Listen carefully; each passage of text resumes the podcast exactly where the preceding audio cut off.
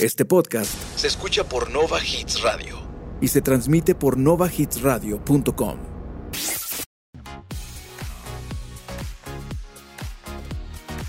Bienvenidos a Cafeteando, Pasa la tarde con nosotros, conversando de todos esos temas. de los que nadie más quiere hablar. Sírvete una taza de café. Y ponte cómodo porque esto Empieza ya.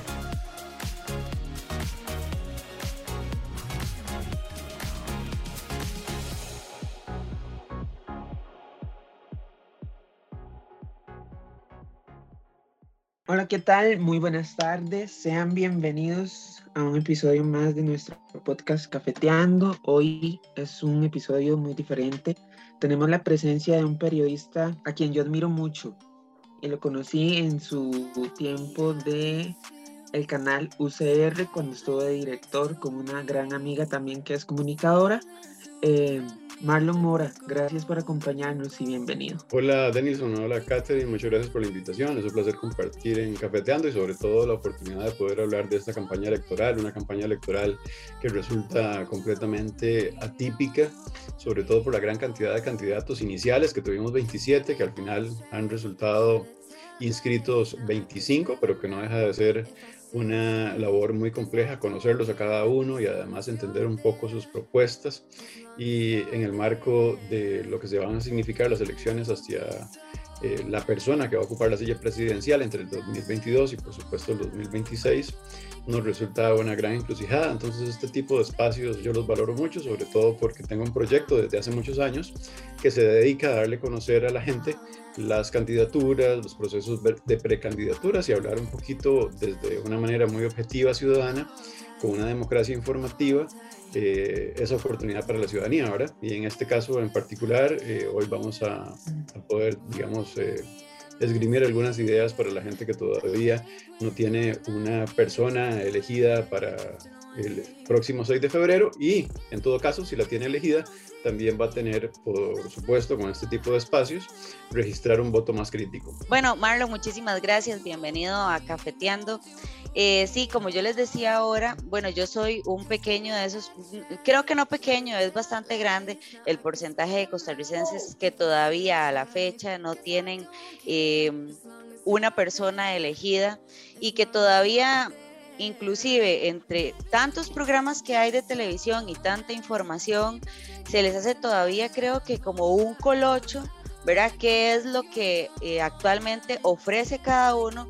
y cuál es el que podría elegir yo eh, con más certeza de que va a ser el mejor. Bueno, tenemos un panorama muy complejo que tiene que ver con, eh, según las últimas encuestas, un dato superior al 40% de personas que no se han decidido a votar, ¿verdad? Esto se suma a esa gran cantidad de, candidatos que de algún modo afecta, ¿verdad? Un proceso electoral en el que se diluye esa capacidad de que los candidatos obtengan la suficiente cantidad de votos para poder llegar a ganar una primera ronda. Eh, para iniciar, les voy a compartir un, poquito del trabajo que hago en Voto CR y, y tal vez empiezo eh, hablando un poquito con ustedes de cada uno de, de, los candidatos que van a ver, en, sobre todo en la, en la papeleta presidencial a la hora de votar este próximo 6 de febrero. ¿verdad? Eh, voy a hacer comentarios cortos y no duden ustedes que mientras voy hablando, tal vez para interactuar un poco me pueden hacer cualquier consulta que consideren ustedes importante. Eh, lo, primero es que tengo un proyecto ciudadano que se llama Voto CR, entonces invito a todas las personas que, que quieran conocer a cada una de estas candidaturas bien, eh, que, hagan un esfuerzo por chequear este proyecto que vengo desarrollando desde hace más de 10 años. Eh, pueden ir a Facebook, a Voto CR, nada más lo buscan como arroba Voto CR. También pueden ir a Twitter y lo buscan como arroba Voto CR. Y por supuesto también estamos en Instagram como arroba VotoCR. Eh, tal vez una de las cosas más valiosas que nos, ustedes se van a encontrar acá es que, eh, a ver, para todas las elecciones que se den en Costa Rica, cada vez va a ser más potente el hashtag arroba VotoCR o por supuesto el hashtag VotoCR simplemente. Eh, para que vean el trabajo que yo he venido haciendo desde hace muchos años, es que yo soy el dueño de esa marca de algún modo, ¿no? Eh, aunque es una marca ciudadana, nadie podría tener, ¿verdad? En Twitter el arroba voto CR. Van a poder tener eh, voto 2022, van a tener, o sea, van a poder tener otro usuario, pero nunca van a tener este usuario corto tan, tan potable como el que creo que tengo. ¿verdad? Eh, eso distingue una labor que hemos venido realizando muy profesional. En todas las otras campañas he realizado debates eh, obviamente con este tema de la presidencialidad y con la gran cantidad de gente que está organizando debates, resultaba un poco más complejo, entonces decidimos realizar una producción audiovisual ciudadana en conjunto con el Colegio de Periodistas y Profesionales en Comunicación, donde hacemos dos entrevistas, una entrevista del perfil de la persona que es candidata y luego otra entrevista de la persona que en este caso tiene su plan de gobierno y sus desafíos a la hora de enfrentar un país que está en diría yo, en los últimos 40 años en el momento más difícil, ¿verdad? Eh, con esos dos criterios ustedes van a conocer al, al, candidato o candidata desde, su perfil de vida, desde su perfil profesional, desde su experiencia como, como administrador público o como un hombre dedicado a la vida empresarial privada. Pero luego van a tener la oportunidad de conocerlo debatiendo conmigo, ¿verdad? Con preguntas periodísticas de política, pero por supuesto también de la realidad costarricense que estamos enfrentando. Eso, eso me da para hacer una ecuación maravillosa que la iba a hacer para estos 25, pero luego dije, va a haber una segunda ronda. Mejor lo dejo para un segundo momento donde pongo a los dos candidatos en un espejo y les hago una lista de temas y digo cómo se decantaron, ¿verdad? En, en, en, sus escogencias. Por ejemplo, hay temas que resultan muy importantes que tienen que ver, por ejemplo, tren eléctrico, bueno, sí o no, eh, y, así con una gran cantidad de preguntas que usted a mí me dice cómo opina cada uno y yo eh, tengo, digamos, un criterio informado de cada uno de ellos. Ese es primero el panorama en torno a Voto CR y este trabajo que vengo haciendo y que esperamos eh, siga un poco rindiendo frutos cada cuatro años que nos dedicamos inclusive a, a, hacer esa labor. Yo he creado el proyecto y siempre me encuentro personas que colaboran. ¿verdad? En el pasado ha sido con producción audiovisual también y bueno, en estas últimas tres elecciones hemos eh, realizado un trabajo que yo considero que es muy valioso para la ciudadanía. Marlon, ¿qué, qué trabajo más arduo? O sea, en esta, también para estas elecciones vos pudiste realizar ese tipo de entrevista con cada uno de los candidatos que tenemos en, en, en la fotografía que nos, nos enseñas. Imagínense que no solamente hablé con los 25, hablé con 26, porque obviamente habían candidatos en ese momento que ya se habían decantado y que no podíamos correr el riesgo de que se inscribieran y no haberlos entrevistado, ¿verdad? Entonces, bueno, yo conversé con todos, con todas las candidaturas, pero además fuimos a sus casas, ¿verdad? Que eso requiere un trabajo muy grande, ¿verdad? Que es de desplazarse, llegar al lugar, eh, luego como conocer su entorno, ¿verdad? Que es de algún modo irrumpir en su intimidad, conocer a sus familiares, porque todo el mundo se está moviendo por, por la casa, ¿verdad? Paralelamente a eso, también requiere de un trabajo, digamos, de, eh, de producción o de preproducción que tiene que ver con, primero, con todos con todas, todas las candidaturas, yo hice un chequeo de todas las entrevistas que les habían hecho en medios. Además de todo su pasado, ¿verdad? Y ahora es muy fácil porque uno con palabras clave puede hacer una revisión en Google de cómo fue, digamos, la administración de un expresidente, cómo fue la administración de un diputado o diputada, ¿verdad? Y entonces estas cosas te permiten, ¿verdad? Algo que yo considero que es muy potente, ¿verdad? Tener una radiografía de esa candidatura completa antes de llegar a conversar con esa persona. Inclusive cuáles noticias en un momento determinado resultaron muy conflictivas o cuáles precandidatos en un momento manifestaron temas que podían ser controversiales. Le pongo un ejemplo, por ejemplo, don Sergio Mena en algún momento categorizado por un partido más de, de juventudes ha tenido posiciones que se consideran conservadoras, sobre todo alrededor del tema migratorio. Eh, pues bueno, entonces si, si vemos el historial de esa persona, chequeamos todos esos datos, cómo obtenemos al final un resultado a la hora de conversar con ellos y con ellas. Pero entonces ese debate es muy sano, me parece que da un voto muy informado y en mi caso que me distingue ninguna militancia en ningún partido político, 10 años haciendo esta labor ciudadana donde nadie me paga nada por hacerlo, eh, un, un proyecto que siempre lo he desligado de cualquier tipo de financiamiento, ¿verdad? Eh, le da mucha credibilidad, ¿verdad? Eh, y, también eh, habla muy bien de credibilidad de este trabajo, porque, bueno, a ver, las 25 candidaturas no me iban a dar una entrevista gratuita para que yo entrara hasta sus casas simplemente porque, porque, yo, porque yo los contacté o les contacté, ¿no? creo que es ese trabajo que he venido haciendo, no solamente como periodista, como una persona que cubre política, una persona que le interesa, eh, sobre todo desde esa democracia informativa, llevarle datos a la gente, sino por supuesto, Catherine, hacer algo que considero que es muy valioso, que tiene que ver con, con una preocupación tremenda que tengo sobre el momento país que estamos viviendo. Tal vez nunca, Catherine Denilson, nunca hemos pasado un momento tan complejo donde nuestra educación esté como está. Es que eh, el, el, informe del estado de la educación dice que estamos en un apagón, ¿verdad? Un apagón que, que significa que a muy corto plazo la educación gratuita y obligatoria está en peligro, ¿verdad? Eso es grave. Con una economía con un desempleo apuntando datos, pero tremendamente dolorosos, con un narcotráfico que repunta, con eh, poco interés de la gente que participa en política por temas de medio ambiente, ¿verdad?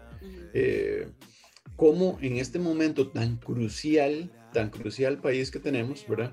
Hay muchas candidaturas que tal vez se dedican más al entretenimiento y casi que a, esa perspectiva del espectáculo antes que estar íntimamente eh, ligados a algo que es dar el ejemplo alrededor de lo que significa eh, una pandemia que no hemos pasado, que quién sabe cuánto vamos a durar todavía y donde el uso de la mascarilla sigue siendo algo muy importante. Pues bueno, este tipo de cosas me dan mucha libertad para hablar de cualquier, de cualquier candidato o candidata con toda la solvencia, de decir qué pienso sobre cada uno de ellos y un poco poder esgrimir un panorama. De hecho, la idea durante esta entrevista va a ser compartir al menos algunos teasers que fueron conversaciones que tuve con ellos y con ellos. Mira, que me gusta mucho escucharte como estás hablando porque me da como la seguridad de que metiéndome a la información que usted tiene, yo puedo encontrar esa luz, ¿verdad? Que quieren como todos los costarricenses y decir, este va a ser mi candidato, por esta persona voy a votar. Y también escucharte decir que es totalmente transparente porque normalmente si buscamos algún comunicador, tiene algún vínculo con algún partido. Y al usted no tener ningún vínculo, me da a mí la, la certeza de que va a ser totalmente transparente lo que yo, o sea, la información que yo estoy recibiendo es la que usted quiere que llegue al público, que es, que es certera lo que usted dice, es para tratar eh, algo que nos viene doliendo a los costarricenses, el desempleo y un montón de cosas que no se va a ver como entretenimiento, sino como una solución. Entonces me parece que voto ser tiene que visitarlo la gente y con lo que hoy nos vas a decir, ya podemos tener como una claridad más exacta de cuál es el presidente que queremos para nosotros. Muchas gracias, Catherine. E, en realidad, eh, obviamente yo trato de presentar las ideas claras de cada una de las candidaturas, pero claro, obviamente el voto es algo más complejo y yo nunca le digo a la gente por quién votar, sino le digo, ahí usted tiene la información, escoja la verdad. Eh, y, y, bueno, ese trabajo que he venido haciendo... Eh, es en correspondencia con, con, el trabajo que yo he hecho en mi vida, digamos, yo me he dedicado por más de 20 años a ser docente universitario, eh, vinculado a temas sobre todo de derechos humanos, de comunicación, de comunicación política, que es una de las áreas que más me gusta, y por supuesto también algo que, digamos que para mí es un eje transversal de nuestra vida, ¿verdad? Que es la educación para la paz. Paralelamente a eso, obviamente me he dedicado a hacer periodismo y bueno, creo que que esta es una muy rica oportunidad con ustedes en Cafeteando de ofrecerles a las personas un poco ese panorama. Eh, don Oscar López del partido eh, Accesibilidad sin Exclusión eh, es una persona que no aspira por primera vez, es una persona ya conocida para la mayoría de personas, que ocupó una diputación por ese mismo partido que él creó. por cierto, es la primera persona con la discapacidad que él tiene que llega a un puesto de de alto rango, como el que obtuvo en un momento determinado en una diputación, vuelve a aspirar hacia la presidencia de la República y las personas lo pueden tener categorizado muchas veces por esa forma en la que él comunica. Él comunica en una manera en la que puede resultar muchas veces deficitaria eh, la forma en que le vemos propiamente, ¿verdad? Eh, don Oscar eh, ha sido cuestionado sistemáticamente por eh, digamos, muchos asuntos. Yo tuve una conversación con él donde él me responde esos cuestionamientos que tienen que ver con financiamiento que ha tenido el partido y que claramente eh, él, digamos, da una explicación exhaustiva sobre eso que me parece que es muy válido. Y luego tenemos a don Welmer Ramos del Partido Acción Ciudadana, eh, ha sido ministro, ha sido por supuesto también diputado, en este momento es diputado. Eh, don Welmer es una persona muy, muy accesible, una persona muy educada, eh, representa al partido en este momento que está gobernando. Es una persona que la gente le ha percibido de una manera, diría yo, eh, en, un momento en el que el PAC vive su, su, peor momento después de dos administraciones y en el que las encuestas no le han permitido repuntar en ningún momento. inclusive, yo diría que que al menos en la, en la próxima encuesta es muy posible que no aparezca puntuando como podríamos tener a los, tal vez a los primeros cinco protagonistas, ¿verdad? Que al menos las últimas eh, cinco casas encuestadoras, ¿verdad? Eh, pero uno podría pensar que la encuesta que más eh, podría seguir es la del CIEP de la Universidad de Costa Rica. Eh, da una radiografía donde Welmer todavía eh, no aparece con ningún protagonismo. Recuerden que en las últimas dos elecciones hemos tenido elecciones que en diciembre hay una encuesta y en enero la, encuesta cambia radicalmente. Pues pareciera que esta encuesta en enero no, no va a dar un salto tremendo, digamos así, como los que tuvieron un 1, un 2 o un 3%, como fue el caso de Fabricio y Carlos Alvarado hace cuatro años, que les haga digamos, a algún candidato o candidata aparecer en el primer lugar. ¿verdad? Eh, luego tenemos a Cristian Rivera del partido Alianza Demócrata Cristiana. Eh, es, él es cirujano plástico.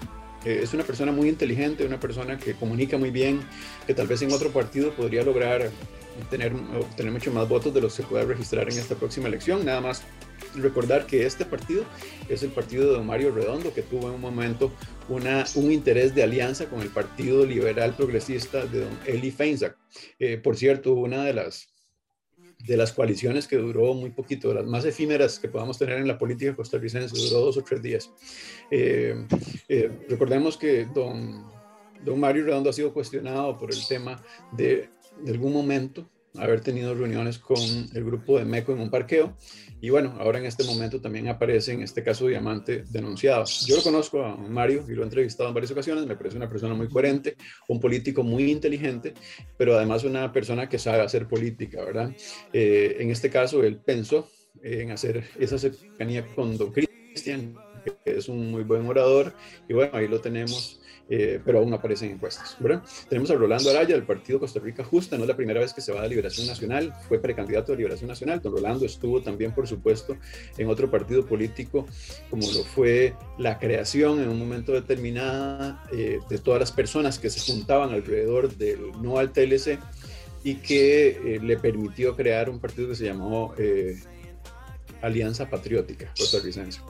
Ese partido reunía gente de izquierda, pero también un grupo grande, como les decía, que se oponían a ese Tratado de Libre Comercio. Y bueno, eh, otra vez eh, fue precandidato del Partido Liberación Nacional a propósito de haber obtenido un poco más de popularidad, diría yo, en este último año, eh, porque hace tres años o hace dos años don Rolando Araya no era tan, diría yo, que tuviera como ese repunte político, ¿verdad? Y bueno, con esa, digamos, capacidad que tiene para hablar, ese don de, de abuelo bonachón, eh, logró acumular la cantidad de personas suficiente para llegar a un segundo lugar atrás de José María Figueres. Y bueno, resulta que en la negociación con José María no, no quedó satisfecho y se fue y creó un partido nuevo como lo es el Costa Rica Justa. Eh, apareció en encuestas al inicio, pero ha venido a la baja y parece que no aparecería, digamos, en estas primeras cinco que estoy comentando. Eh, perdón. Y, además que y además que habla de un tema que, eh, que muchas que muchas personas pues yo lo relaciono con el cannabis total y completamente. Entonces me parece que es lo único que yo pude escuchar de su partido y de que siempre se peleó con alguien Qué, bueno, qué bueno el dato que nos decís, porque bueno, eso ofrece un panorama muy claro sobre la información que tienen las personas jóvenes sobre Rolando Araya. Eh, cuando las personas jóvenes hablan de Rolando Araya, está aquel video en TikTok donde le preguntaron sobre eh, qué opinaba él alrededor de ese consumo y él dijo que, bueno, que la gente se fumaba una hectárea, ¿verdad? Entonces le pusieron unos lentecitos y así fue como de algún modo llegó a un público mucho más grande. Eh, don Rolando Araya también ha tenido una posición muy dura alrededor del clorito de sodio y alrededor de lo que se ha significado la pandemia. Yo se lo pregunté y fui muy insistente con eso porque a mí me parece que quien aspire a la presidencia de la República debe estar muy, muy cercano a, digamos, a la opinión de temas científicos muy bien ratificados. Y bueno, fui duro a la hora de preguntarle y él, bueno, eh, mantuvo, digamos, su posición. Ahí, ahí lo van a poder encontrar no solamente en un playlist que tengo en YouTube, por supuesto, sino también, por supuesto, en, en las listas que aparecen en Facebook. ¿verdad? Eh, luego tenemos a, a, John Vega, como le estaba diciendo, del Partido de los Trabajadores, un hombre de izquierda. Eh, es una izquierda que nunca va a ser capaz de negociar con ninguna otra. Inclusive ha tenido enfrentamientos fuertes con José María Villalta, del Partido de Frente Amplio. es un hombre muy consecuente, es una persona inteligente. es, él es educador, es profesor eh, en un colegio. Eh, lo considero como una persona que cuando va a responder siempre va a dar preguntas muy directas. Eh, en este caso no aparece en el escenario político, como ha resultado casi histórico en el Partido de los Trabajadores, ¿verdad? Como en el pasado tuvo un, candidato, digamos, muy, muy reconocido como lo fue don Manuel Manestel, y que bueno, que ahora eh, tiene una persona más joven. Es, el, más joven candidato que tenemos, por cierto. Tenemos a don Oscar Campos del partido eh, Encuentro Nacional. Don Oscar Campos es una persona que se ha dedicado mucho a la agricultura, ha ocupado puestos en otros partidos políticos, fue viceministro en el Partido de Liberación Nacional. Eh, es una persona, fue diputado también. Eh, es una persona, eh, digamos, de un discurso muy explosivo, participó en todas las eh, actividades alrededor de lo que significó en la pandemia los bloqueos. tuvo de algún modo una mala reputación alrededor de esa forma de ver la vida y cuando ustedes lo puedan ver en los debates, yo creo que los debates lo retratan como persona, ¿verdad? en la entrevista que tuve le hice preguntas directas como por ejemplo si él era el dueño del creador ¿verdad? De una página que se ha dedicado a hacer noticias falsas, ¿verdad? Algo que considero que es grave y él lo aceptó. Así que bueno, eh, ¿qué más puedo decir yo de una persona que quiere ser presidente de la, República y hace una página que tiene o propaga noticias falsas. Eh, José María Villalta, del Partido Frente Amplio, es una persona que le conozco su trayectoria de hace muchos años. Eh, su candidatura en un momento determinado permitió que llegara a obtener la izquierda por primera vez en la Asamblea Legislativa nueve diputaciones bastante desperdiciadas de parte del Frente Amplio, bastante desperdiciadas, porque fue una asamblea legislativa que ni siquiera quisiéramos recordar el papel o el papelón que hicieron eh, las personas que llegaron a esa diputación. José le pregunté eso a José María, me lo respondió, es una persona madura, inteligente, tal vez uno de los candidatos que mantiene un voto que les aseguro que va a aparecer en las encuestas entre esas primeras cinco o seis eh, candidaturas que apuntan hacia la presidencia de la República. Lo que pasa es que José María en los debates, tengo que, tengo que ver los siguientes debates en medios de comunicación, pero en este primer debate, de, sobre todo de, organizado por el Tribunal Supremo de Elecciones, lo que puedo decir de José María es que José María parece que no quiere ser presidente. Lo veo tímido, no lo veo tan, digamos, tan duro como pude haber esperado en el pasado. Eh, tal vez es un poco más comedido alrededor de toda su experiencia como político en los últimos años, sobre todo esta segunda diputación que lo ha refrescado. Pero bueno, eh, eh, es una persona bastante directa, le hice preguntas que tienen que ver con un montón de temas que, que podrían resultar, como, digamos, controversiales, Nicaragua, Venezuela, cannabis, aborto, en fin. Y, bueno, todo nos respondió de una manera muy, muy franca. una, perdón, una pregunta porque él, bueno, es que yo tengo la perspectiva de que él es como, no sé, como muy gritón, como muy eufórico, no sé, ¿verdad? Y me parece que en las entrevistas que yo lo he visto, siempre tiene como esa, no sé, me parece que se va como por la tangente, o esa será mi, mi perspectiva. Eh, es, es, uno de los candidatos que como diputado ha presentado más proyectos, es una persona, digamos, como muy consecuente a sus ideales, ¿verdad? Que de repente alguien no pueda, eh, digamos, acercarse a las ideas de José María, eso no implica que José María sea una persona muy trabajadora. ¿verdad? Para, para, la gente que digamos que no es compatible con esa visión progresista de, izquierda, ¿verdad? Dice que es de izquierda. John Vega le recordó en el debate nacional que él no es un hombre de izquierda. De hecho, yo diría que que lo, lo, hizo pasar un mal momento con algo que dijo José María, porque él dijo que eh, John Vega le reclamó que no estuviese respaldando al Vino Vargas alrededor de una situación que literalmente tiene que ver con la libertad de expresión. Y José María dijo que había hablado por teléfono con Albino. Albino había puesto en Twitter que, no, que, que, José María no lo había llamado. Y John Vega lo dijo en medio debate. Creo que eso, digamos, eh, lo hizo ver al menos John Vega como si fuera una mentira y considero que eso de algún modo... Eh, Le quita credibilidad. en el caso de José María, José María, lo que creo que debió haber dicho José María eh, es lo que, lo que estaba pasando en ese momento. Yo creo que los costarricenses vamos a entender que las personas sean políticamente correctas, pero también agradecemos mucho eh, la verdad. Y bueno, yo no sé si lo llamó o no lo llamó, porque no sé si el vino está diciendo la verdad tampoco, ¿verdad? Eh, lo que sé es que el dato John Vega lo utilizó para, para encarar a José María y, y creo que, digamos, que el Partido Frente Amplio en este momento, con él como candidato, con una gran cantidad de diputaciones que son gente joven, gente que al menos en redes sociales la gente le sigue mucho, que en medios ha venido a hablar sobre temas de economía, que, que de repente pueden ser personas que puedan llegar a una diputación y hasta de algún modo tratar de, refrescar a ese partido, ¿verdad?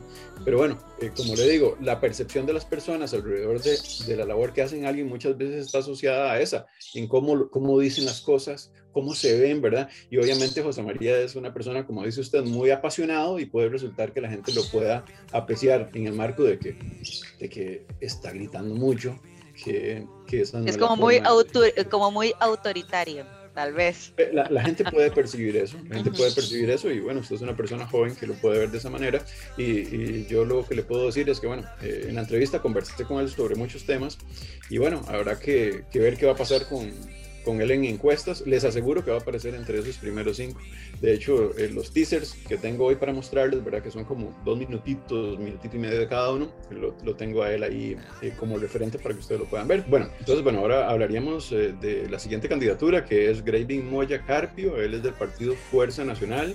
Lo reconocemos como un periodista que tiene una larga trayectoria, sobre todo en televisión. Él ha pasado por todos los canales de televisión, pero en los últimos años la generación más joven lo identifica en Canal 7, donde desde su periodismo investigativo y sobre todo su cesero, se ha encargado de algún modo de, tener un hashtag potentísimo. Cuando la gente veía Graving, ¿verdad? Tocar la, la puerta de la casa, decían, ahí viene Graving, ¿verdad? O sea, e, ese hashtag significaba de algún modo un temor a que le apareciera a uno ese protagonista como entrevista, ¿verdad?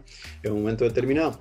Eh, yo lo que creo de Graving es que eh, es una persona que tiene muy buena voluntad. tuve una conversación con él que inclusive, si ustedes revisan esa conversación que tuve sobre todo el ideario, cuando le hice preguntas duras, yo sentía un Graving muy nervioso, ¿verdad? Y yo le decía siempre, fiel a su estilo, respóndame. Me costó en algún momento que me respondiera, ¿verdad?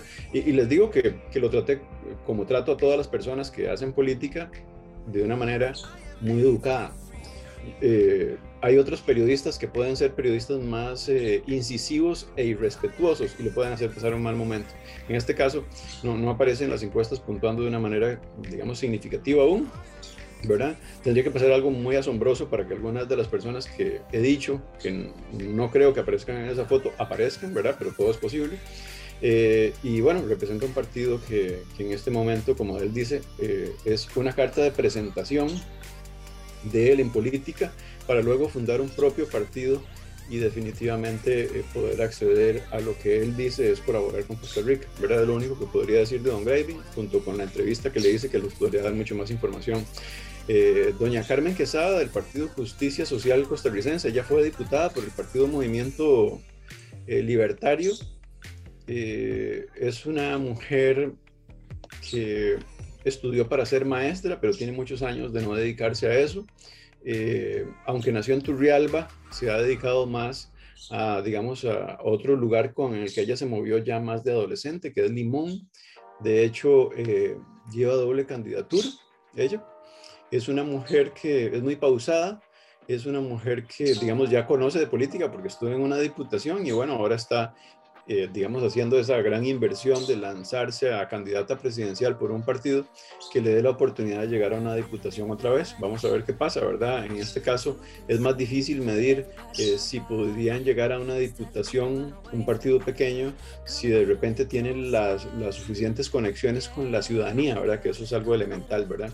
Bueno, luego tenemos a un expresidente, una persona que ha resultado para muchos un tema controversial alrededor de, después de haber terminado la presidencia, cinco años después, eh, a él se le cuestiona por una consultoría que le hace el CATEL, es don José María Figueres del Partido Liberación Nacional. Yo les puedo decir con toda honestidad, después de revisar, eh, digamos, la hoja de vida de José María Figueres, que es la, es la persona más preparada de todas. Eh, quiero decir, tiene un currículum amplísimo, ¿verdad? Muy, muy amplio, ¿verdad? Tal vez de, de, de todos los 25 es, eh, digamos, el, el, el, el, currículum más completo en el sentido de, de trayectoria, experiencia internacional, contactos, ¿verdad?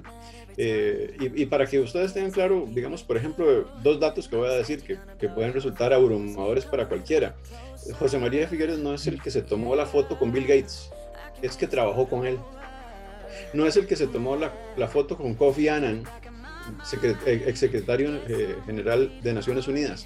No, es que trabajó con él, lo llamaron para que trabajara con él. Entonces, eh, eh, Catherine Danielson es como que ustedes los llame una persona de mucha trayectoria en, en, el área que ustedes, mm, digamos, se vienen desenvolviendo, desarrollando y que hagan un periodo de trabajo eh, pagado con esa persona, ¿verdad? Entonces, bueno, creo que eso es algo importante de José María. Obviamente, además, es hijo de don Pepe. Pero bueno, eh, don José María es cuestionado por eso y en las encuestas ha venido a la baja. También hay que decirlo, José María, en, digamos, en las últimas eh, campañas, eh, había querido llegar hacia la presidencia de la República, perdió con, con Antonio Álvarez de Santi en la pasada campaña y bueno, en esta logró hacerlo. Antonio Álvarez de Santi se le sumó algo muy inesperado, se le sumó también don Rodrigo Arias con una diputación por el primer lugar por San José. Entonces tenemos, se supone, a un don José María Figueres mucho más robusto en Liberación Nacional, aunque se le haya ido Rolando Araya y eh, lo encontramos también haciendo una campaña donde yo digo, ¿qué está pasando con los asesores? ¿verdad? Lo hemos encontrado en, en una mesa de tragos, tomando y conversando sobre política, pero además dejándose o permitiéndose que se le ofenda, ¿verdad? Algo que yo creo que siempre a las personas hay que hacerles saber quién es uno, ¿verdad? Entonces ese tipo de cosas a mí también me, me parecen que es información que la gente tiene que tener y que bueno, ahí eh, pueden digamos, conocer mejor esa candidatura. Don José María, como les digo, eh, eh, estoy seguro que aparecerá en, en, esa foto de estos días que restan para llegar al 6 de febrero. Nos esperan nada más y nada menos que 23 días para elegir presidente. Y lo más seguro es que vayamos a tener una segunda vuelta.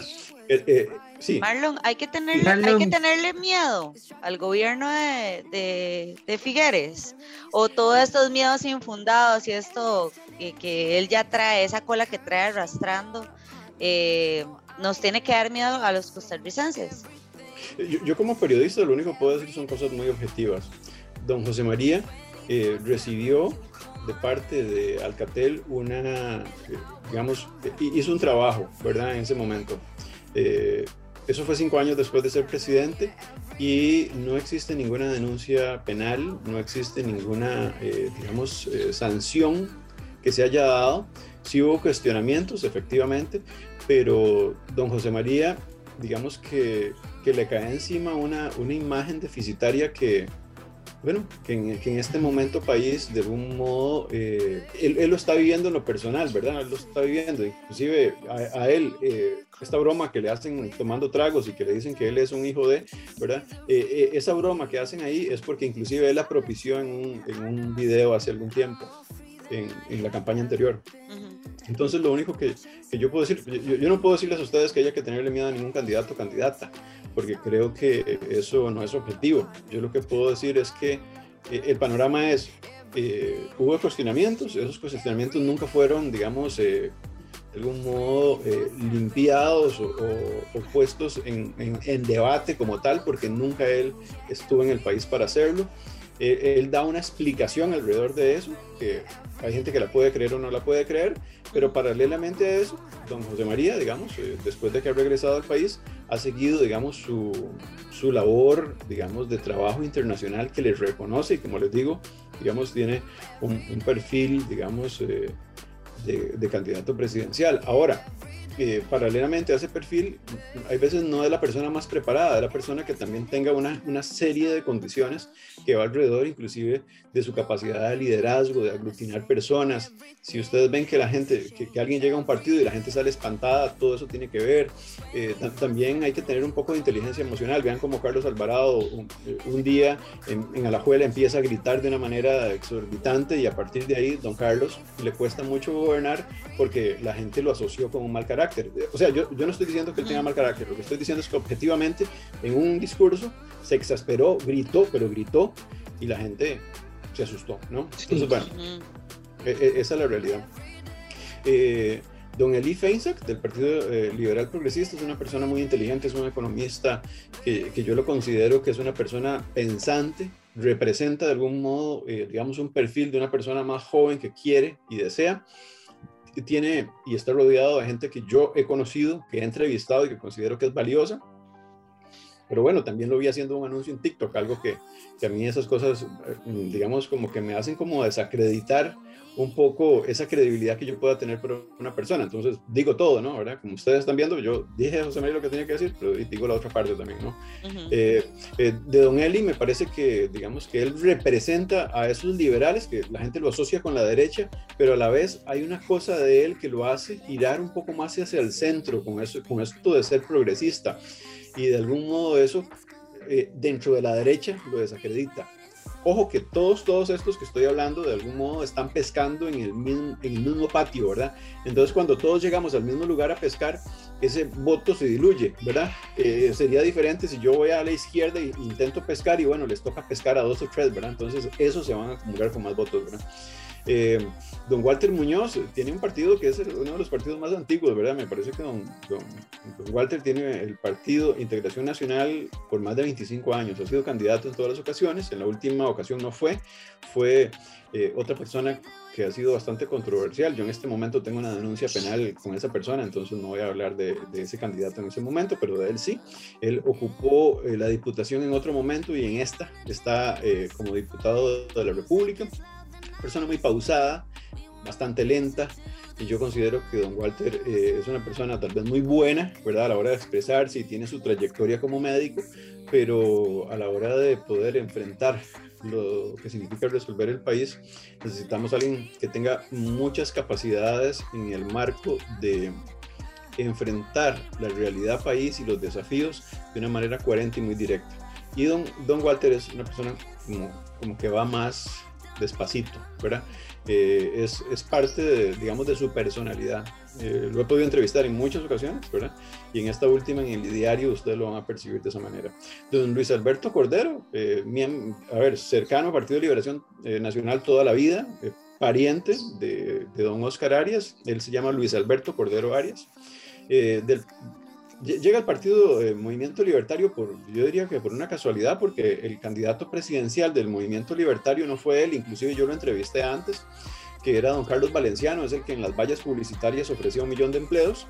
Yo le pregunté a don Luis que si era cierto que él podía eh, cumplir lo que decía don Carlos, porque fue don Carlos el que lo hizo llegar a, a ese partido y, de algún modo ser candidato, el que le reemplaza. Y don Luis Alberto me dijo que sí, Claro, luego cuando yo le preguntaba, él me decía que era un proceso, que no era algo que se hacía un año, ¿verdad? Es que eso es mentira, ¿verdad? Nadie va a poder dar esa cantidad de empleos y el político que los ofrece es, debería dar vergüenza. Eh, don eh, Luis Alberto Cordero es una persona inteligente, él, eh, él habla más de hacer una constituyente. Y creo que, que, digamos que es como su fuerte, su idea fuerte. en el resto tuve una conversación amplia con él donde eh, bueno, se ve que es curtido políticamente, es una persona, eh, digamos, muy educada. Eh, don Sergio Mena, del Partido de Nueva Generación, ha aspirado ya en muchas ocasiones hacia la presidencia de la República desde, desde la época de Luis Guillermo Solís. Esta sería su tercera, eh, digamos, carrera presidencial. Nunca ha llegado a más de un 2%, un 1% y un pelito, lo máximo que ha hecho. No ha llegado ni ha logrado una diputación. Aunque el partido se llama Nueva Generación, la gente lo asocia a un partido conservador. Es una persona que yo considero que eh, habla muy bien, es una persona, eh, digamos, de, de una muy buena oralidad tiene claro en política por dónde él está pescando, pero además está relacionado íntimamente con sus valores. Sus valores son parte de los valores que él cree que debe tener el país. Y bueno, es así como los defiende, ¿verdad? Cuando, por ejemplo, uno le pregunta sobre el tema migrante, él dice, bueno, pero usted está de acuerdo que le vengan a quitar la comida a sus hijos, ¿no? Y nadie, ¿no? Pero bueno, entonces para que vea cómo él trata de hacer el tema eh, fácil de explicar a la gente, ¿verdad? Eh, si, si, ustedes quieren conocer más de Sergio, pueden ir al YouTube de Voto CR y ahí van a encontrar la entrevista donde se desarrolla un poco la explicación de sus ideas y por supuesto también su semblanza. Eh, él habla francés perfectamente porque estudió en el Franco, estuvo en Francia, en, en, la embajada y por supuesto también estuvo en Trinidad y Tobago. Después dejó eso literalmente y se dedicó a la política junto con su labor privada como abogado. Eh, eh, Fabricio Alvarado Partido Nueva República. Recordemos que él en realidad era de Restauración Nacional, con eso llegó casi a la presidencia de la República, le ganó a Carlos Alvarado en primera ronda, en la segunda ronda recibió una vapuleada literalmente. Eh, yo diría que muy asociado a algunas posiciones que en ese momento manifestaban una Costa Rica polarizada. Yo a Fabricio eh, tengo que decir que lo considero de los que mejor se expresa, es muy, muy inteligente aunque la gente lo menosprecie porque no se graduó como periodista, pero sí entró a la Universidad de Costa Rica a estudiar periodismo. Quienes estudian periodismo en la Universidad de Costa Rica es porque además en algún momento tuvieron buenas notas, entonces yo nunca podría menospreciarlo o relacionarlo como gente en redes sociales, inclusive en un momento determinado decían que él era tonto, yo no creo que Fabricio sea tonto para nada, considero que es un hombre inteligente, es una persona que la gente lo menosprecia y no se puede menospreciar a nadie en esto, y menos en política, y menos pensar que son muertos en política, jamás, para nada porque Fabricio además ha, ha, venido haciendo una labor sostenida en los últimos cuatro años. No es el Fabricio que conocimos hace cuatro años, uno. Dos, es una persona que además, digamos, desde lo que él hace, que es iglesia también, se ha dedicado a hablar con la gente, ¿verdad? Entonces yo les aseguro que Fabricio va a aparecer en encuestas y les aseguro que va a ser diputado. No les puedo asegurar que va a ser presidente, pero les aseguro que va a ser diputado. Entonces, lo que nos ofrece, eh, digamos, este partido es lo que nos ha ofrecido siempre, ¿verdad? no nos va a ofrecer nada nuevo, ¿verdad? Pero creo que merece la pena que la gente conozca cuáles son las ideas y a partir de ahí tome una decisión electoral. Las ideas del Partido de Nueva República obviamente son, eh, digamos, son, son ideas lejos del progresismo, más cercanos a una derecha, aunque todos quieran, digamos, todos a los que les pregunté dónde estaban ubicados ideológicamente hablaban del centro y bueno, eso es una mentira, pero bueno, yo los dejo que mientan y siempre les digo que en evidencia les queda a la gente. Eh, esa realidad. Don Rodrigo Chávez, Partido Progreso Social Democrático, todo el mundo piensa que es el partido de Pilar Cisneros. Si Pilar Cisneros hubiera lanzado, seguramente llega a la presidencia de la República o al menos hubiera puntuado entre los primeros lugares. Don Rodrigo ha venido creciendo muchísimo, ¿verdad? No es el mismo Rodrigo Chávez que empezó campaña, viene repuntando tremendamente. Eh, lo que lo hizo, tal vez que la gente lo conociera inmediatamente, fue el escándalo que saca el periódico La Nación alrededor de un informe que eh, da el Banco Mundial eh, que tiene que ver con acoso, ¿verdad? Yo tuve una entrevista con Rodrigo, ¿verdad? Donde explico toda su trayectoria, donde estuvo estudiando economía en la Universidad de Costa Rica, donde se fue para Estados Unidos con una adelante y otra atrás y sacó su doctorado, donde el Banco Mundial lo contrató, o sea, es una persona inteligente, brillante, de los mejores currículums de estos 25 también, ¿verdad?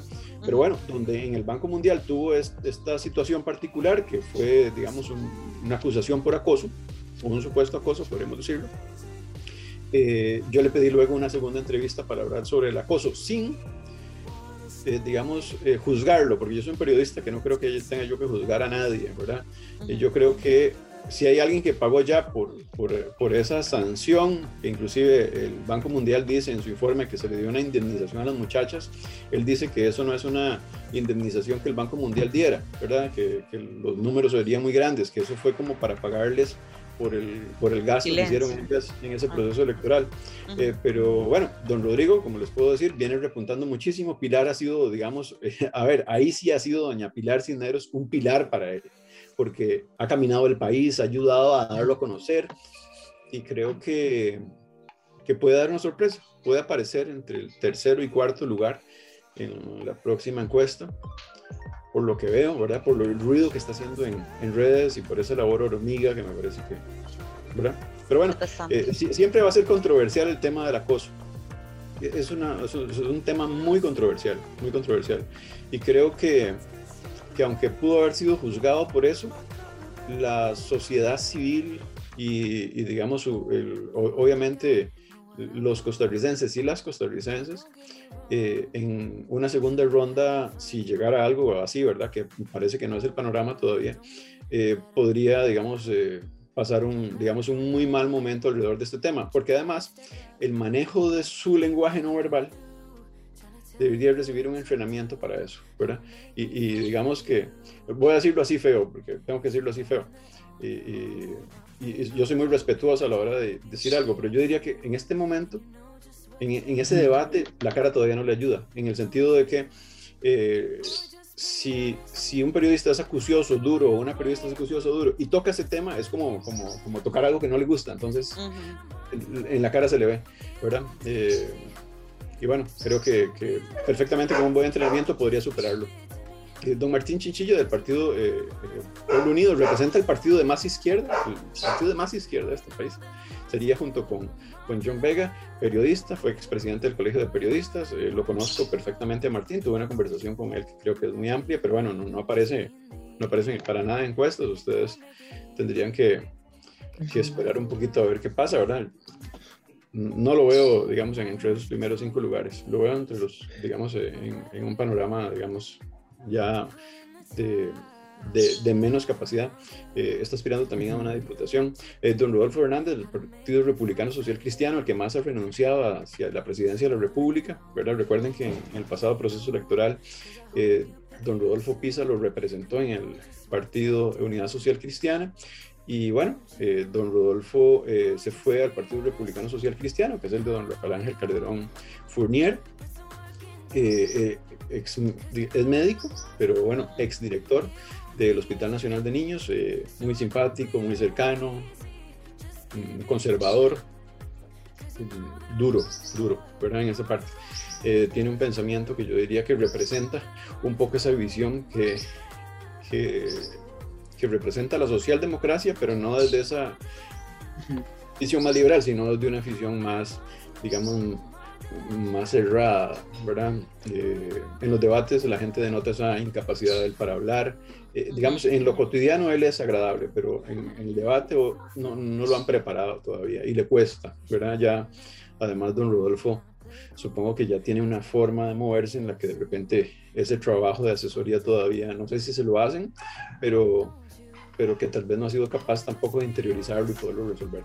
Don Eduardo Cruzhen, el primer afrodescendiente que llega a eh, una diputación, no solamente diputación, sino más bien a ser presidente de la Asamblea Legislativa. Es el primer afrodescendiente que es presidente de la Asamblea Legislativa. Eh, representa el Partido Restauración Nacional, el partido que era de Fabricio y que bueno, el, eh, en todo caso, don Eduardo tampoco es el dueño del partido, hay otro. Pero bueno, es el que aspira hacia la presidencia de la República y bueno, un hombre muy directo, fuerte, grande, eh, muy simpático, limonense. Eh, su esposa aspira a la, al primer lugar por Limón.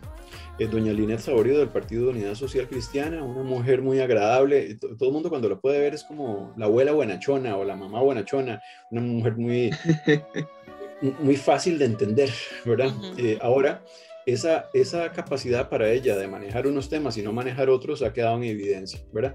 Entonces, bueno, en el debate nacional, sí. cuando le preguntaron algo directamente, entonces dijo algo que nadie entendió, ¿verdad? Y entonces, a ver, ni siquiera trayendo al mejor, eh, digamos, eh, informático para, des, para desencriptarla, nadie le va a entender, ¿verdad? Uh -huh. creo, creo que le hizo pasar un mal momento el hecho de de que doña Linet viene subiendo mucho en encuestas sin decir nada, ¿verdad? ¿Por qué? Por las tortas que se jalan los otros, haciendo, yo diría, literalmente estupideces. Pero doña Linet eh, crece de esa manera y entonces ella cree que se puede sostener hasta una segunda ronda así y va a tener que decantarse, va a tener con asesores que decantarse, van a tener asesores que enseñarle a decir palabras clave, yo, yo, no entiendo qué pasa con la comunicación política de este país porque me parece impresionante que un montón de gente no está haciendo esto bien y es un nicho para los periodistas que tienen perfil de, sí. de gente formada. Pues bueno, Linet en este caso eh, es una mujer que, como les digo, muy inteligente, ¿verdad? Pero que la gente la puede estar viendo como una mujer no tan inteligente o, o sin capacidades para poder resolver cosas y cuando usted también como candidato presidencial o candidata presidencial no se decanta sobre algunos temas para cuidarse, para que la gente no vote en contra, eso lo hace perder. Sí. Entonces, bueno, vamos a, ver, vamos a ver qué pasa con doña Linet. Eh, todo el mundo auspiciaba, al menos en diciembre, en la fotografía, una segunda ronda José María Figueres Linet, y todo el mundo dice que Linet le podría ganar a José María. Eh, si ella sigue con ese discurso, puede ser que, que, que, que resulte perdedora, porque está enfrentándose uh -huh. al gallo más grande de estos 25, que es José María. José María le pueden decir lo que sea y no se inmuta, es una persona muy inteligente, es una persona que además tiene muy buen verbo, entonces bueno, a pesar de que tenga lo de Alcatel por ahí, en, en, discurso, eh, es, es, un hecho que es de los últimos de los moicanos que quedan, ¿verdad? eh, Natalia Díaz Quintana del Partido Unidos Podemos, ex diputada por el Partido Movimiento Libertario, una mujer muy agradable, muy inteligente, súper simpática, una mujer que todavía representa a las juventudes, aunque ella tiene, ella dice que representa a las juventudes, pero supera los 35 años, no es la, es la candidata mujer más joven. Eh, y bueno, eh, yo lo que les podría decir es que un partido muy nuevo, no aparece en encuestas y bueno, veo difícil que salga en una diputación, va a tener que hacer una labor, una labor muy dura, ¿verdad? Porque tiene que recibir una gran cantidad de votos. Doña Marisela Morales Mora eh, es del partido Unión Costarricense Democrática. El día que la entrevisté, desde el día que la entrevisté, yo estuve con ella en su casa, con una familia súper agradable, inclusive recuerdo a su hija, una persona muy, muy simpática. Eh, yo sabía que ella no está preparada para gobernar por las respuestas que me dio, por la forma en la que me respondió a las preguntas. Yo no soy un periodista que me aprovecho de, la incapacidad de alguien para montarme y, que la gente, a ver, después de que vea ese video, yo obtenga muchos likes, ¿verdad? Eh, pero fui el primer periodista que la entrevistó y fui el primer periodista que sabía eso y aunque supe eso y sacando la entrevista nunca me aproveché para sacar los pedacitos que le pueden hacer daño. La gente puede ver la entrevista y se puede dar cuenta de que doña Marisela no, no, no, no conoce nada de política y bueno, está aspirando. Es, eh, esto también retrata una realidad de que cualquiera cree que puede ser presidente o presidenta y bueno, no es el caso de ella. ¿verdad? Eh, cre creo que es una mujer, y voy a ahora destacar lo bueno, es una mujer que se ha dedicado mucho a trabajar, eh, digamos, en comunidad, ha hecho cosas muy interesantes en su comunidad y, y es una mujer muy comprometida con la gente pero no crean ustedes porque ustedes hacen cosas buenas en pequeño que pueden hacer cosas más, gran, más grandes en grande, uh -huh. si no tienen personas que además les guíen para hacerlo, ¿verdad? Y el caso de ella solita naufragando en un panorama eh, complejo. Eh, Federico Malavasi del partido eh, Unión Liberal, lo conocemos porque fue uno de los fundadores del partido Movimiento Libertario. También puedo decirles que es una persona, digamos, con una visión más conservadora. Le acompaña Otto Guevara, eh, voy rápido para poder mostrar los videos. Eh, y don Rodolfo Pisa del partido en Nuestro Pueblo. Eh, estuvo en el Partido Unidad Social Cristiana, ahora aparece un partido nuevo y bueno, ese, es, ese es don Rodolfo Pisa, el que todos conocemos, que caminó con, con Carlos Alvarado para llevar para llevarlo a la presidencia de la República. Yo estoy seguro que Carlos Alvarado sin Rodolfo nunca hubiera sido No le hubiera ayudado, no le hubiera ayudado. bueno, eh, les voy a mostrar así muy rápidamente los teasers. Si tienen preguntas, pues mientras también podemos irlas evacuando. Esta es la conversación que tuve con José María y que creo que es una conversación valiosa. ¿Cuánto cuesta ser candidato del Partido de Liberación Nacional de aquí en adelante? Porque sabemos que la inscripción costó 29 millones. Pues, ¿cómo casi estripar un botón, resetear el país y volver a una Costa Rica que tenga un 5% de desempleo. ¿Es eso factible verdaderamente? Yo pienso que sí, y ese es el gran reto, y eso es lo que nos debe... En cuatro años, don José Mario. Y eso es lo que nos debe llenar de ilusión. Bueno, no nos quedemos en la semántica. Lo importante es que mi prioridad es... Eh, don José María, ideológicamente, ¿dónde se define usted? He escuchado varias versiones, entonces quiero tener una oficial. Soy una persona... ¿Quién podría, como candidato o candidata, ser peligroso que nos gobierne. El logro social cristiano de mayor trascendencia, miren, yo siento que sin duda la salud, que la Caja Costarricense de Seguro Social es el máximo logro que ha tenido el social cristianismo. Doña Lina, usted estuvo en la función pública. Ahora han aparecido una gran cantidad de casos de corrupción. ¿Alguna vez usted se topó con algo que usted dijo, mmm, me huele mal? No más impuestos. Nosotros no estamos para impuestos, nosotros no estamos para impuestos, nosotros tenemos para comenzar que revisar muy bien el gasto. En el pasado proceso electoral, doña Grenedo, usted respaldó a Fabricio. Eh, eso quiere decir que en, en, ese tipo de alianzas que se vayan a dar en una segunda ronda, verdaderamente va a marcar mucho un texto de acuerdos que usted estaría liderando. Eutanasia, doña. Eutanasia. Aborto, doña Yo no creo en el aborto. No. Explotación de petróleo. Le voy a robar un minuto sí. ahí para señalarle lo siguiente. Mire, en mi paso eh, por el OIJ, eso también lo vi. vi mujeres jóvenes en su mayoría despedazadas después de tomar una decisión de un aborto porque la mayoría lo hace porque se sienten orilladas por la situación. Yo he visto el sufrimiento de estas mujeres. Usted tiene claro que el, Entonces, el, país está muy fragmentado en así momento. Es, lo tengo clarísimo. Entonces, si usted no pudo poner a gente de acuerdo en ese momento, ¿cómo cree usted ahora que podría organizar una orquesta para gobernarlo? O hay gente con la que usted puede trabajar y hay gente con la que no, porque pues definitivamente van en direcciones distintas. Don Mauricio, periodista, cantante, religioso y político. Cuando persona gobierna, al tener que gobernar para tantas personas, muchas veces tiene que dejar en, en la puerta de donde gobierna sus creencias y tiene que tomar decisiones que no son políticas, que son de derecho. Eh, en, en, ese marco, usted sabe que ese rol suyo en un momento determinado va a tener que decantarse. Muy peligroso que el actual partido de gobierno tenga un tercer gobierno, siendo que en dos gobiernos nos ha hecho mucho daño. Eh, desde el punto de vista económico, tenemos un país muy golpeado. ¿Qué pasó un momento crisis en la campaña? ¿Guarda algún resentimiento específicamente de una experiencia que su esposa vivió, que ahora en la semblanza usted me lo pudo haber comentado, pero quisiera que que también la gente conozca esa otra parte. Se lo digo porque un candidato presidencial no es solamente una persona que conoce y sabe gobernar y administrar, sino que sabe manejar los temas emocionales. Por supuesto. en su casa. ¿Por qué José María Villalta es la persona más preparada para gobernar? Pero en el pasado, cuando usted como candidato logró que llegaran nueve diputaciones, en ese momento, le debo ser honesto, la participación y la forma de acercarse a hacer alianzas no fue la misma. Hay, tres temas que me preocupan. Uno tiene que ver con economía, el otro tiene que ver con educación y por supuesto el otro tiene que ver con trabajo. ¿Cuáles son las tres caras del Frente Amplio de llegar al Ejecutivo que podrían sacar la cara por el país? Tenemos en todas estas áreas equipos, equipos de trabajo no los voy a personalizar en este momento porque es prematuro. Sí, los portillos que permiten la deducción y la evasión fiscal de los más ricos, porque ese es el problema que tenemos. ¿Cuánto está invirtiendo José María Villalta para ser candidato presidencial? Yo para ser candidato no he tenido que ponerle un 5 en mi bolsa. Yo hago una contribución mensual a, mi partido de parte de mis ingresos como diputado, que es un compromiso que adquirí en el Código de Ética. Es, es una contribución mensual de millón cien mil colones que me rebajan automáticamente el salario. ¿verdad? Eso lo hace automáticamente la, la Asamblea. Y con todas las personas con las que he conversado, siempre rehuyen a esa respuesta. No le pueden decir a la, a la, gente que al final vota cuánta plata se gastan y es algo que está totalmente limpio y ordenado. Estamos tramitando un préstamo de entre 400 y 500 millones de colones. Todavía no está firme, no, todavía no podemos tener un monto exacto. Hay que hacerlas. Las alianzas no se pueden descartar a priori.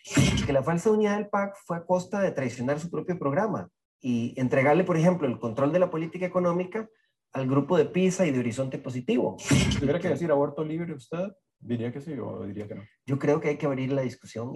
José María, ¿cuál es su posición respecto al gobierno actual nicaragüense? Yo no creo que quede nadie en mi partido que guarde una buena relación con el, con el gobierno actual de Ortega. Yo lo he dicho en otros programas, si yo viviera en, en Nicaragua, probablemente estaría dentro de la lista de presos políticos. Esa una abrumadora mayoría comparte mi postura de absolutamente crítica y de repudio a las violaciones a los derechos humanos que se dan en Nicaragua. También pensamos que la solución no es una nueva invasión militar o bloqueos económicos que, que, lo, que, que terminen castigando al pueblo nicaragüense. Siempre que tengo a alguien de frente, o al menos en todas las entrevistas que he hecho, todos quieren ser de centro. ¿Cómo se decanta José María Villalta? No, yo soy claramente de izquierda creo que es necesario actualizar la legislación sobre radiodifusión del país. Este país no es un país pobre. Estamos muy empobrecidos en una crisis porque nos han administrado muy mal. Usted me podría decir con nombres y apellidos, yo cierro esta institución, es que esta institución no funciona. Mire, don Marlon, yo sé, yo sé que tiene puestos políticos y el que no, el que no aguante el calor que se salga a la cocina.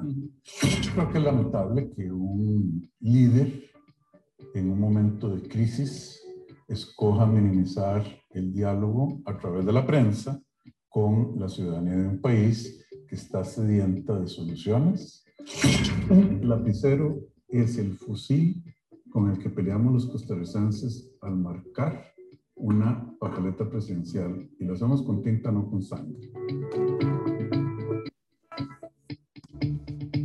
Demasiado completo, demasiado completo. de verdad me, me, ha gustado demasiado la entrevista con Marlon. El, la, otra, la otra cara de la moneda eh, yo invito de verdad a todas las personas que nos escuchan por Nova Hits Radio y por Cafeteando, no se quede solamente con lo que ve en los medios como en la televisión, eh, no se quede solo con esos debates. Marlon está totalmente, diseñó su página y todo lo que tiene que ver con esa información para que usted tenga otro ojo crítico sobre lo que es la política. Eh, Marlon, ¿por qué no nos repites, por favor, las redes donde podemos encontrarlo y donde están todos estos videos y, para hacer un ojo más crítico, ¿verdad? Ya para poder sentarnos y decir, esta es la persona por la que voy a votar. Eh, Votos en Facebook, Twitter, Instagram y en YouTube.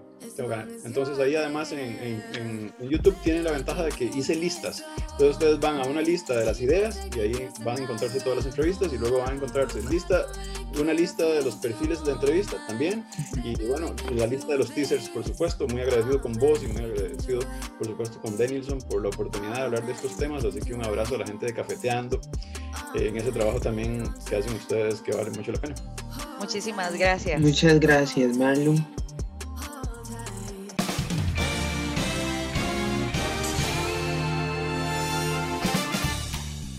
Si te gusta este podcast, recuerda compartirlo con tus amigos. Y síguenos en nuestras redes sociales, Facebook e Instagram como arroba cafeteando podcast.